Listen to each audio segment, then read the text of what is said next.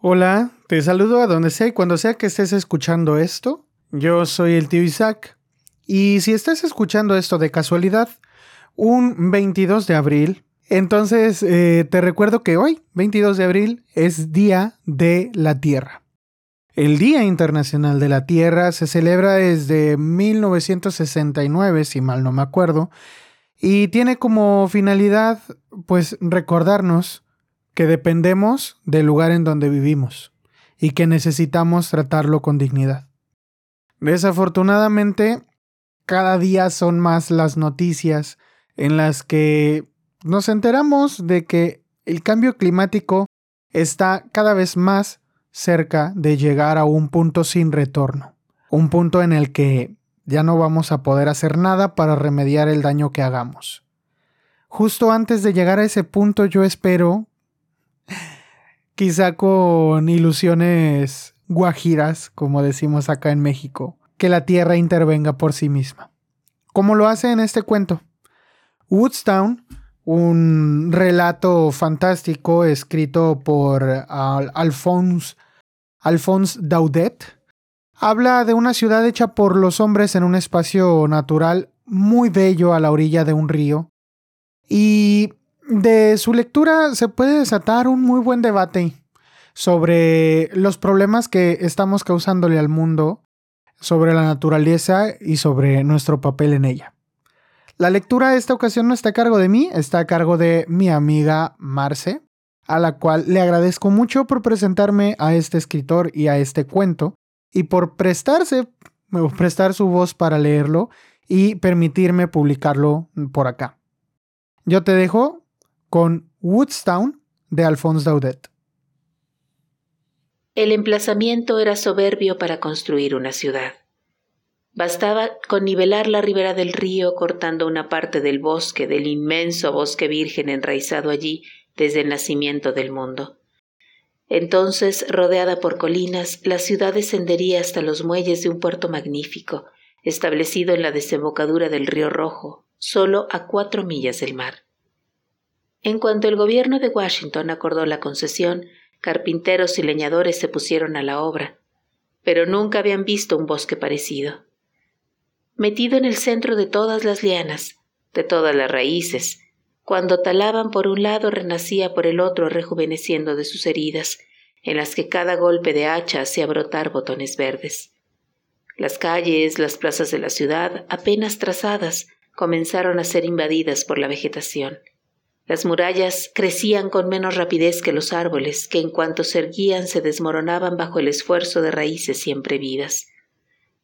Para terminar con esas resistencias donde se enmohecía el hierro de las sierras y de las hachas, se vieron obligados a recurrir al fuego. Día y noche una humareda sofocante llenaba el espesor de los matorrales, en tanto que los grandes árboles de arriba ardían como cirios.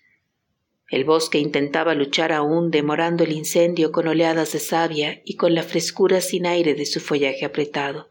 Finalmente llegó el invierno. La nieve se abatió como una segunda muerte sobre los inmensos terrenos cubiertos de troncos ennegrecidos, de raíces consumidas. Ya se podía construir. Muy pronto una ciudad inmensa, toda de madera como Chicago, se extendió en las riberas del río Rojo con sus largas calles alineadas, numeradas, abriéndose alrededor de las plazas, la bolsa, los mercados, las iglesias, las escuelas y todo un despliegue marítimo de galpones de aduanas, de muelles, de entrepuertos, de astilleros para la construcción de los barcos. La ciudad de madera, Goodstown como se la llamó, fue rápidamente poblada por los secadores de yeso de las ciudades nuevas.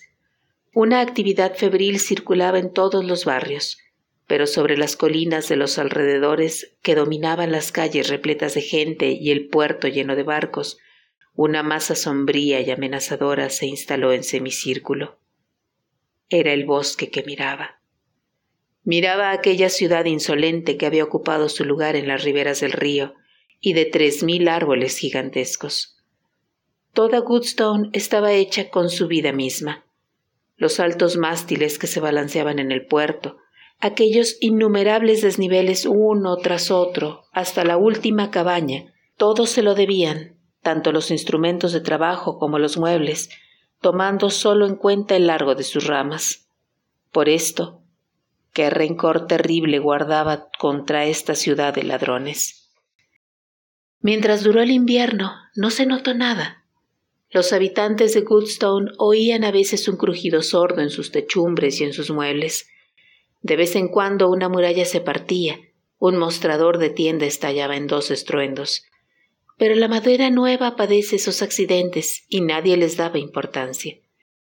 Sin embargo, al acercarse la primavera, una primavera súbita, violenta y tan rica de savia que se sentía bajo la tierra como el rumor de las fuentes, el suelo comenzó a agrietarse, levantado por fuerzas invisibles y activas. En cada casa los muebles, las paredes de los muros se hinchaban y se veía en sus tablones largas elevaciones, como ante el paso de un topo. Ni puertas, ni ventanas, ni nada funcionaba. Es la humedad, decían los habitantes. Con el calor pasará. De pronto al día siguiente de una gran tempestad que provenía del mar y que trajo el verano con sus claridades ardientes y su lluvia tibia, la ciudad al despertar lanzó un grito de estupor. Los techos rojos de sus monumentos públicos, las campanas de las iglesias, los tablones de las casas y hasta la madera de las camas, todo estaba empapado en una tinta verde, delgada como una capa de moho, leve como un encaje. De cerca parecía una cantidad de brotes microscópicos, donde ya se veía el enroscamiento de las hojas. Esta nueva rareza divirtió sin inquietar más, pero, antes de la noche, Ramitas verdes se abrieron en todas partes sobre los muebles, sobre las murallas. Las ramas crecían. Si uno las sostenía un momento en la mano, se las sentía crecer y agistarse como alas. Al día siguiente todas las viviendas parecían invernaderos. Las lianas invadían las rampas de las escaleras. En las calles estrechas las ramas se enlazaban de un techo al otro, poniendo por encima de la ruidosa ciudad la sombra de avenidas arboladas. Esto se volvió inquietante. Mientras los sabios reunidos discutían sobre este caso de vegetación extraordinaria, la muchedumbre salía fuera para ver los diferentes aspectos del milagro. Los gritos de sorpresa, el rumor sorprendido de todo aquel pueblo inactivo daba solemnidad al extraño acontecimiento. De pronto alguien gritó Miren el bosque. y percibieron con terror que desde hacía dos días el semicírculo verde se había acercado mucho. El bosque parecía descender hacia la ciudad. Toda una vanguardia de espinos y de lianas se extendía hasta las primeras casas de los suburbios. Entonces Goodstone empezó a comprender y a sentir miedo. Evidentemente el bosque venía a reconquistar su lugar junto al río. Sus árboles abatidos, dispersos, transformados, se liberaban para adelantárselo. ¿Cómo resistir la invasión? Con el fuego se corría el riesgo de incendar la ciudad entera. ¿Y qué podían las hachas contra esa savia sin cesar renaciente, esas raíces monstruosas que atacaban por debajo del suelo, esos millares de semillas volantes que germinaban al quebrarse y hacían brotar un árbol donde quiera que cayeran? Sin embargo, todos se pusieron bravamente a luchar con las hoces, las sierras, los rastrillos, se hizo una inmensa matanza de hojas. Pero fue en vano. De hora en hora la confusión de los bosques vírgenes desde el entrelazamiento de las lianas creaba formas gigantescas, invadía las calles de Goodstone. Ya irrumpían los insectos y los reptiles. Había nidos en todos los rincones, golpes de alas y masas de pequeños picos agresivos. En una noche los graneros de la ciudad fueron totalmente vaciados por las nidadas nuevas. Después, como una ironía en medio del desastre, mariposas de todos los tamaños y colores volaron sobre las viñas florecidas, y las abejas previsoras, buscando abrigo seguro en los huecos de los árboles tan rápidamente crecidos, instalaron sus colmenas como una demostración de permanencia y conquista. Vagamente en el gemido rumoroso del follaje se oían golpes sordos de sierras y de hachas, pero el cuarto día se reconoció que todo trabajo era imposible.